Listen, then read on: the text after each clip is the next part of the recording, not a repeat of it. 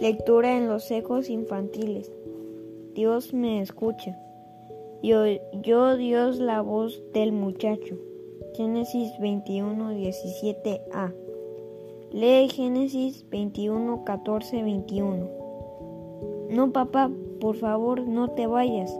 ¿Has escuchado esto?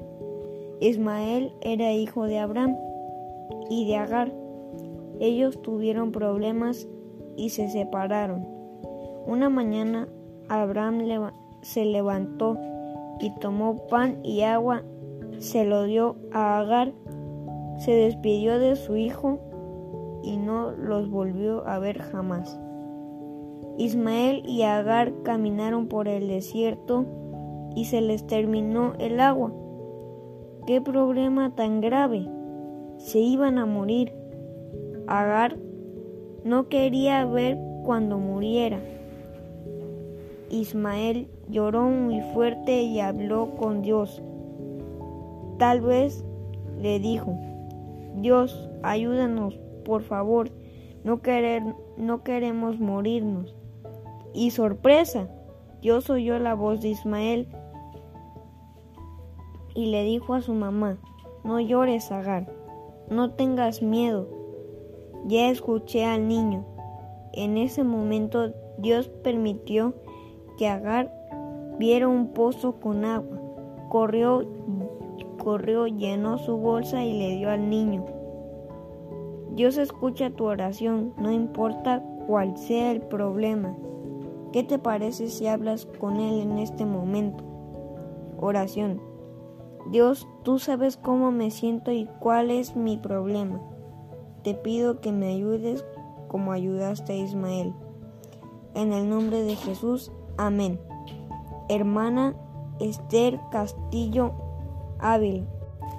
Génesis 21 del 14 al 21.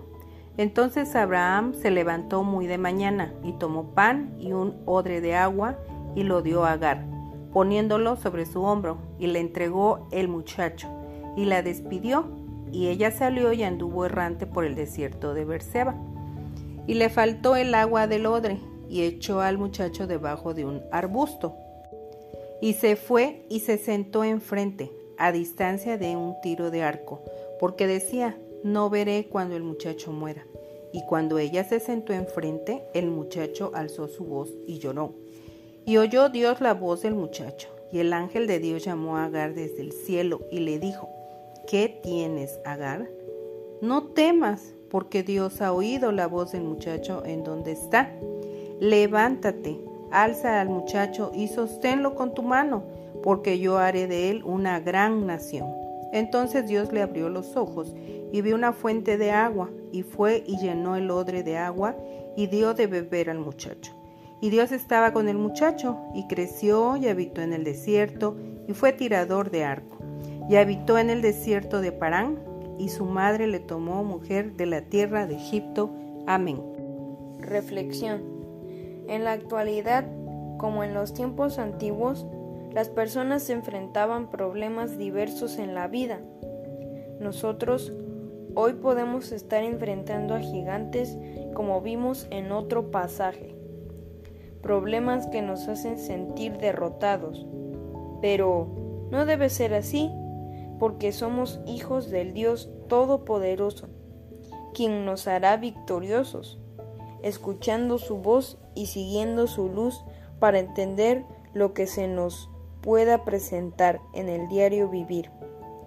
Pidamos ayuda como lo hizo Ismael en el nombre de Jesús.